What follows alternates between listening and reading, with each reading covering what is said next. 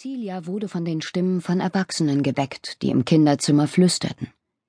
Es kitzelte sie furchtbar am Hals, und sie hätte gern gehustet.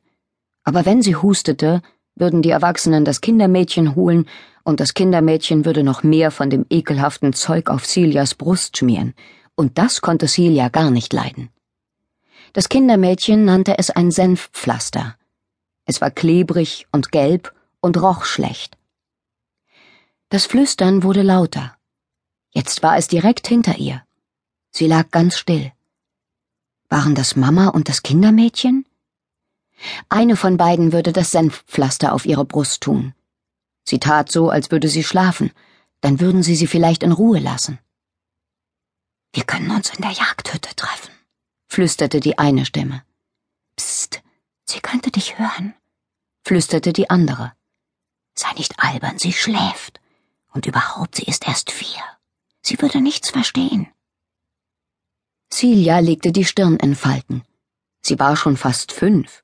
Und verstehen konnte sie auch. Jede Menge. Zum Beispiel, dass sie zwei Großmütter hatte. Nonna Lucia im Himmel und Großmutter Plumtree in London. Und dass sie das gelbe Zeug auf die Brust bekam, weil sie Husten hatte. Und dass sie die kleinste von den Sharps war. Papa nannte sie seine kleine Elfe und er sagte, dass sie spitze Ohren hatte, aber das stimmte gar nicht.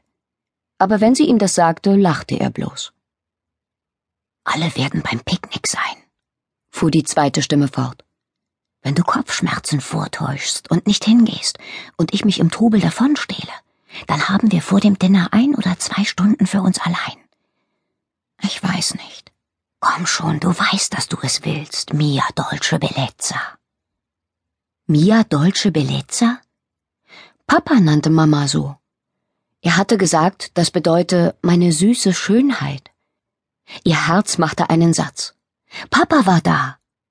Immer wenn er ins Kinderzimmer kam, erzählte er ihnen von Nonna Lucia, seiner Mama, und sagte lustige Worte auf Italienisch. Sie war sich zwar nicht ganz sicher, was Italienisch war, aber Papa sprach Italienisch, wenn er Geschichten von Nonna Lucia erzählte. Also musste der andere Erwachsene Mama sein. Und das bedeutete, dass sie weiter mucksmäuschenstill sein musste, denn sonst gab es ein Senfpflaster. Nenn mich nicht so, ich hasse das. Warum sagte Mama das? War sie wieder wütend auf Papa? Sie war oft wütend auf Papa. Großmutter Plumtree sagte, das sei wegen seiner Huren. Einmal hatte Celia das Kindermädchen gefragt, was eine Hure sei, und das Kindermädchen hatte ihr den Hintern versohlt und gesagt, das sei ein schlimmes Wort. Aber warum hatte Papa dann Huren? Celia öffnete vorsichtig ein Auge, um zu schauen, ob Mama ein böses Gesicht machte, aber Mama und Papa waren hinter ihr, und sie hätte sich umdrehen müssen, um sie zu sehen. Dann hätten sie gemerkt, dass sie wach war. Es tut mir leid, mein Liebling, flüsterte Papa. Ich wollte dich nicht verletzen. Versprich mir, dass du da sein wirst.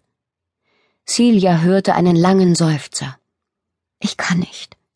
Ich möchte nicht, dass man uns erwischt. Erwischt bei was?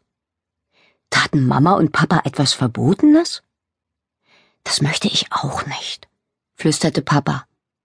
Aber jetzt ist nicht der richtige Zeitpunkt für uns, um. Ich weiß. Aber ich ertrage nicht, wie sie mich ansieht. Ich glaube, sie weiß Bescheid. Du siehst Gespenster. Sie weiß gar nichts. Sie will es gar nicht wissen. Da kommt jemand. Schnell, durch die andere Tür. Warum liefen Mama und Papa weg, wenn jemand kam? Celia hob vorsichtig den Kopf, um nachzuschauen, aber sie konnte die große Tür nicht sehen. Dann wurde die Dienstbotentür geöffnet, und sie ließ ihren Kopf zurück auf das Kissen fallen und tat so, als ob sie schlief. Das war allerdings gar nicht so einfach. Das Kitzeln in ihrem Hals war wirklich schlimm.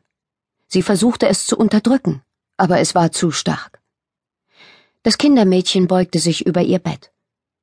Hast du immer noch diesen schlimmen Husten, mein Herzchen? Celia presste die Augenlider ganz fest zusammen. Aber gerade das musste sie verraten haben, denn das Kindermädchen drehte sie auf den Rücken und begann ihr Nachthemd aufzuknöpfen. Er geht schon wieder weg, protestierte Celia. Mit dem Senfpflaster wird er noch schneller weggehen, sagte das Kindermädchen. Ich mag das Senfpflaster nicht, jammerte Celia. Ich weiß, Herzchen, aber du willst doch auch, dass der Husten weggeht, oder nicht? Celia zog die Stirn kraus. Vielleicht. Das Kindermädchen gluckste, dann nahm es ein Glas und schüttete aus einer Flasche etwas hinein. Hier, das wird dir gut tun. Sie hielt Celia das Glas hin. Es schmeckte komisch, aber sie war so durstig, dass sie alles austrank, während das Kindermädchen das Senfpflaster zubereitete. Als das Kindermädchen ihr das Pflaster auf die Brust drückte, wurde Celia plötzlich furchtbar schläfrig. Ihre Lider wurden so schwer, dass sie das schlecht riechende Zeug auf ihrer Brust ganz vergaß. Sie schlief lange.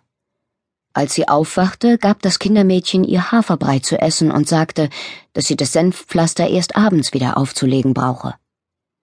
Dann gab sie Celia noch etwas von der komischen Flüssigkeit aus der Flasche, und Celia wurde wieder müde. Als sie das nächste Mal aufwachte, war es dunkel. Während sie verwirrt in der Dunkelheit lag, hörte sie, wie ihre ältere Schwester Minerva und ihr älterer Bruder Gabe sich darum stritten, wer das letzte Birnentörtchen essen durfte. Sie hätte auch gern ein Birnentörtchen gehabt. Sie hatte Hunger. Dann kam das Kindermädchen wieder herein. Zwei Männer begleiteten sie. Gabes Hauslehrer Mr. Virgil und Tom, Celias Lieblingsdiener. Minerva, befahl das Kindermädchen. Du und Gabe, ihr geht jetzt mit Tom hinunter ins Arbeitszimmer. Eure Großmutter will mit euch sprechen. Nachdem sie weg waren, lag Celia ratlos da. Vielleicht bekamen Minerva und Gabe jetzt von ihrer Großmutter Süßigkeiten. Dann wollte sie auch welche. Aber wenn das Kindermädchen ihr ein neues Senfpflaster auflegen wollte. Sie entschied sich dafür, still zu sein. Wollen Sie das Mädchen nicht wecken? hörte sie Mr. Virgil fragen.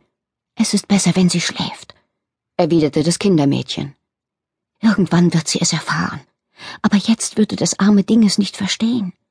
Wie soll ich ihr beibringen, dass ihre Eltern nicht mehr unter uns sind? Das ist einfach zu schrecklich. Nicht mehr unter uns? So wie damals, als Mama und Papa nach London gefahren waren und sie und Minerva und Gabe in Halstead Hall gelassen hatten?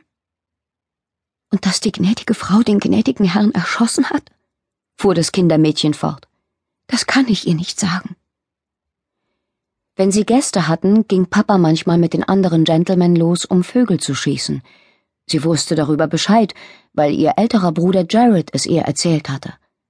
Die Vögel fielen auf den Boden und die Hunde hoben sie auf. Und sie flogen nie wieder. Aber Mama würde doch nicht auf Papa schießen. Das Kindermädchen musste eine andere gnädige Frau gemeint haben. Es waren schließlich jede Menge gnädige Frauen zu der Wochenendgesellschaft gekommen. Es ist erschütternd, sagte Mr. Virgil. Und Sie wissen genauso gut wie ich, dass die gnädige Frau den gnädigen Herrn nicht mit einem Einbrecher verwechselt hat. Vermutlich hat sie ihn erschossen, weil sie wegen seiner Flittchen auf ihn wütend war. Mrs. Plumtree sagt, es war ein Unfall. Mr. Virgils Stimme klang streng. An Ihrer Stelle, Madame, würde ich meine Zunge im Zaum halten. Ich kenne meine Pflicht.